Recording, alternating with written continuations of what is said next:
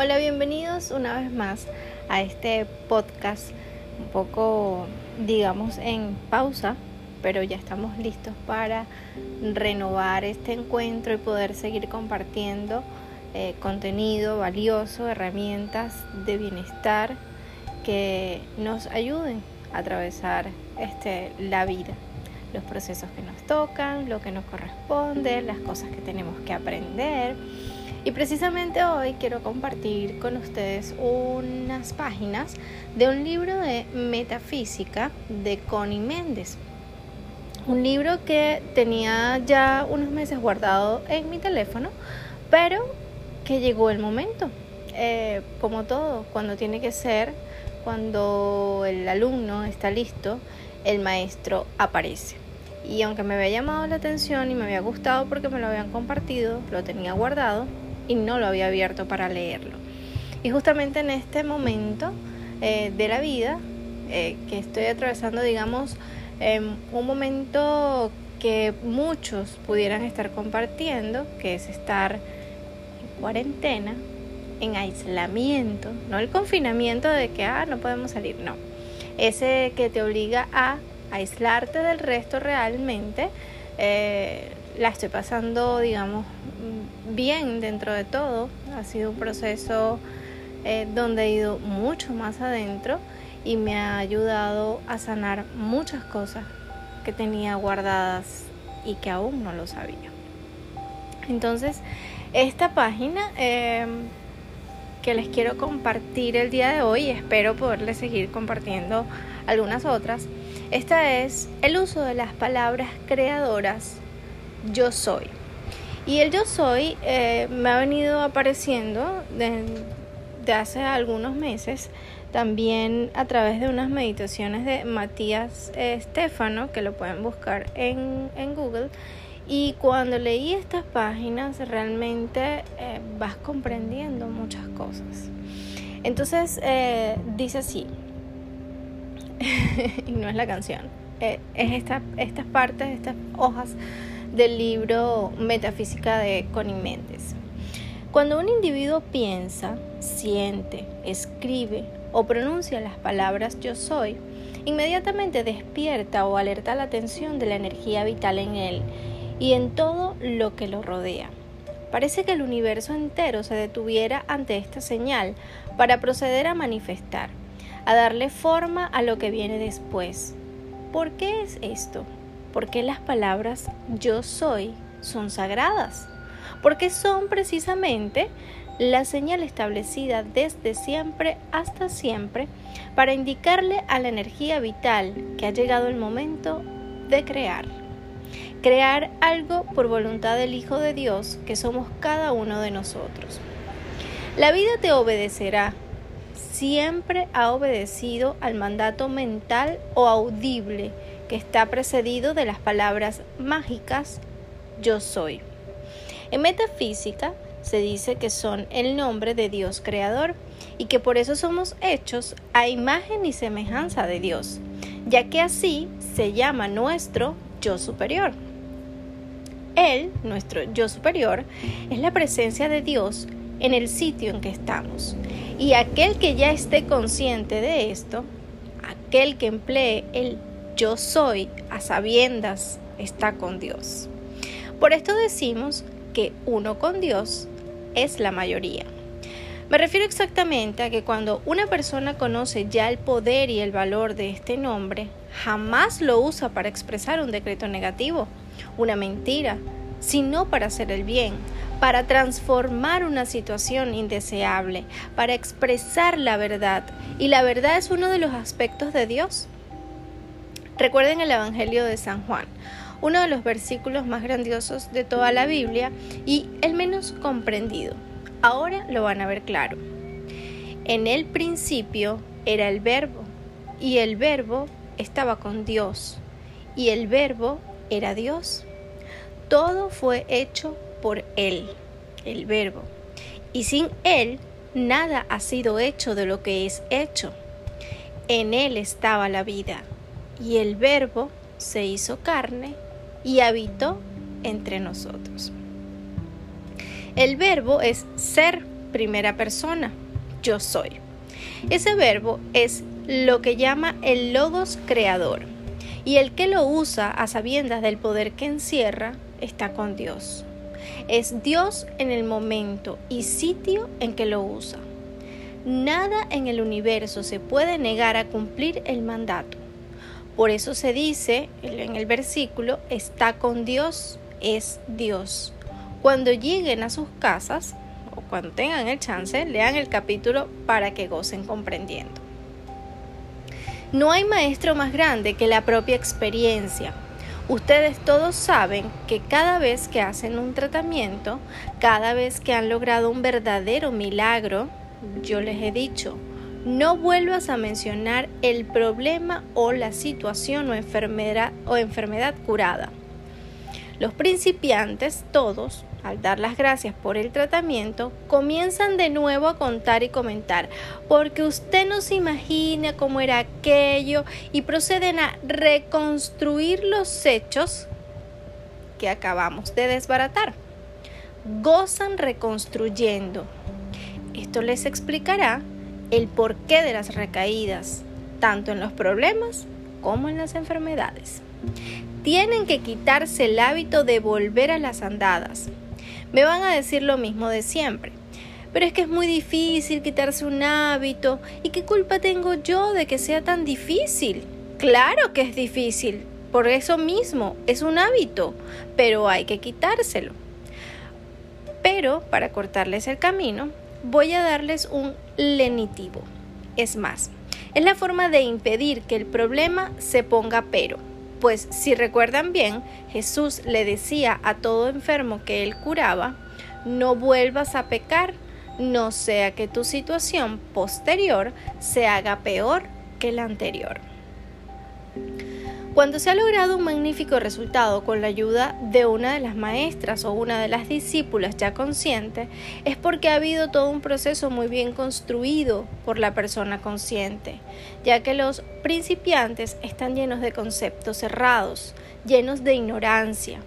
Cuando ellos medio comprenden que sus propias palabras han destruido lo que se había ganado, proceden a tratar, a tratar de volver a hacer aquel tratamiento maravilloso.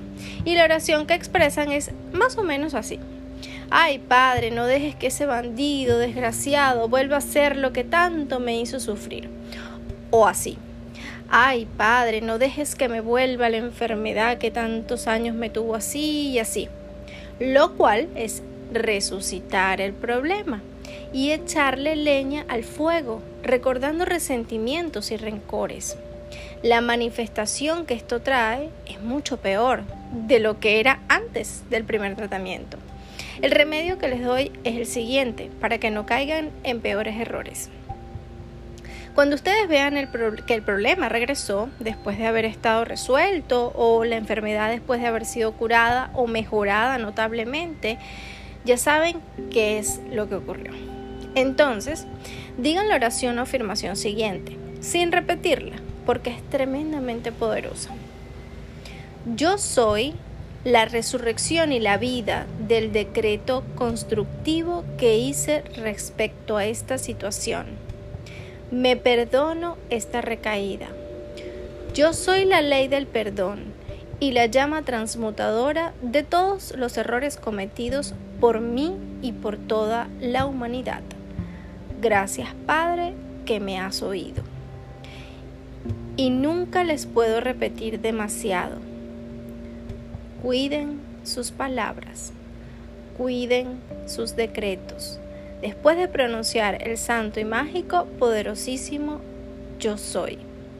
Yo soy la resurrección y la vida de toda la, gloria y el bien que yo conocí junto al Padre antes de que este mundo existiera. Esta forma parte de esa activación poderosísima del Yo Soy, del libro de Connie Méndez de Metafísica. Y hay una que también pues les puedo compartir de una vez aprovechando que tiene que ver precisamente con el yo soy y con estas falsas creencias que tenemos de, de no ser suficientes, de no ser perfectos, de no estar hechos realmente, de no creernos que estamos hechos a imagen y semejanza de Dios. Y tiene que, ver con una que dice, yo soy perfecto. Esta es la afirmación que expresa la más absoluta lealtad al Padre, a nuestro yo superior y el Cristo en nosotros. Yo soy perfecto o perfecta. Sin embargo, los hay entre ustedes quienes no se sienten sinceros al expresarse así. Dice Connie Méndez, les voy a explicar que si sienten dudas es porque están contemplando a la conciencia terrena, lo que llamamos la conciencia carnal, y lo que es esta jamás quiere aceptar lo espiritual. Es justo y natural. Se nos ha dado una conciencia carnal, terrena, para que podamos funcionar en lo material. Si no tuviéramos un intelecto y una conciencia terrena, ¿cómo podríamos manejarnos en la tierra? Seríamos fantasmas y no nos sentiríamos como si perteneciéramos a la tierra. ¿Comprenden ustedes? Luego sucede que ella, la conciencia terrena y carnal, siempre está viendo los horrores que hacen los humanos, las guerras, las venganzas, los robos, los atracos, los crímenes, los engaños, el odio, el desamor, el fin, todo, todo lo que vemos a diario en todas partes, en los periódicos, en la televisión, en la radio. Y ella piensa con suma razón ¿Y cómo vamos a aceptar el dicho de que somos perfectos? Pero si somos infames, ¿dónde está lo perfecto? Y esto que acabo de decir, seguramente que ustedes, en especial los y las principiantes, lo encuentran perfectamente justificado. Pues no, no está justificado. A pesar de todo lo que aparenta justificarlo, ustedes saben ya que decirlo pensarlo siquiera equivale a un decreto categóricamente negativo. Ustedes ya saben que la gran verdad está en el espíritu y que el espíritu es perfecto. Ustedes ya saben que si se declaran infames al ser y a través del verbo ser, soy, somos, son, están mintiendo además de que están sentando un decreto o ley que ha de manifestárseles en la vida. Y aquí está el clavo del asunto. Si ustedes al declarar y decretar que algo es infame e imperfecto, saben muy bien que eso va a manifestarse, pues declaren o decreten lo contrario, que es la verdad, y también lo verán manifestado. Sobre todo que el repetirlo va formando el momentum o ímpetu que le dará más y más fuerza para manifestarse lo más rápidamente. A medida que lo repiten, a medida que ustedes se recuerden a ustedes mismos que el yo superior es perfecto y que esa es la verdad, van grabándolo en el subconsciente, creándolo en el consciente afirmándolo con el supraconsciente. Y el verbo se hace carne, manifestándolo en todos los vehículos que ahora están creyendo la manifestación imperfecta. Para que se vayan acostumbrando a la afirmación, comiencen diciendo, yo soy potencialmente divino y perfecto. Así están declarando la verdad de todas las maneras, pero no se ofenden los oídos carnales que están creyendo la mentira de la imperfección.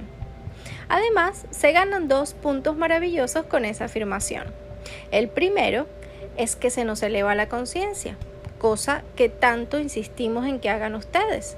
Segundo, que da una euforia y una alegría tan agradable que es de recomendarle que empleen la afirmación para curarse del mal humor y de la murria cuando les ataque. Gracias por escuchar hasta acá. De verdad, eh, me, ha gustado muchísimo este libro. Espero poderles seguir compartiendo unas que otras páginas de las que más me han llamado la atención y que los pongan, pongan en práctica. Lo más importante, eh, si pueden escucharlo una y otra vez y internalizarlo entenderlo, por qué, por qué nos pasan las cosas que nos pasan.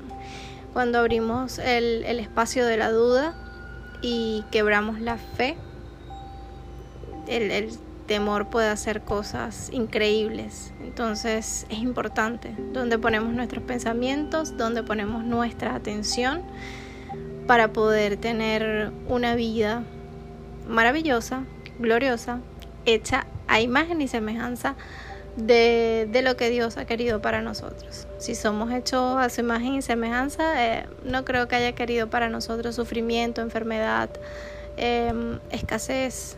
Y bueno, ojalá que podamos comprenderlos la mayor cantidad de personas, porque en lo que dejemos de prestar atención y de manifestar todo el tiempo eso, dejaremos de verlo hecho materia. Gracias eh, nuevamente por acompañarme en este espacio, en este podcast.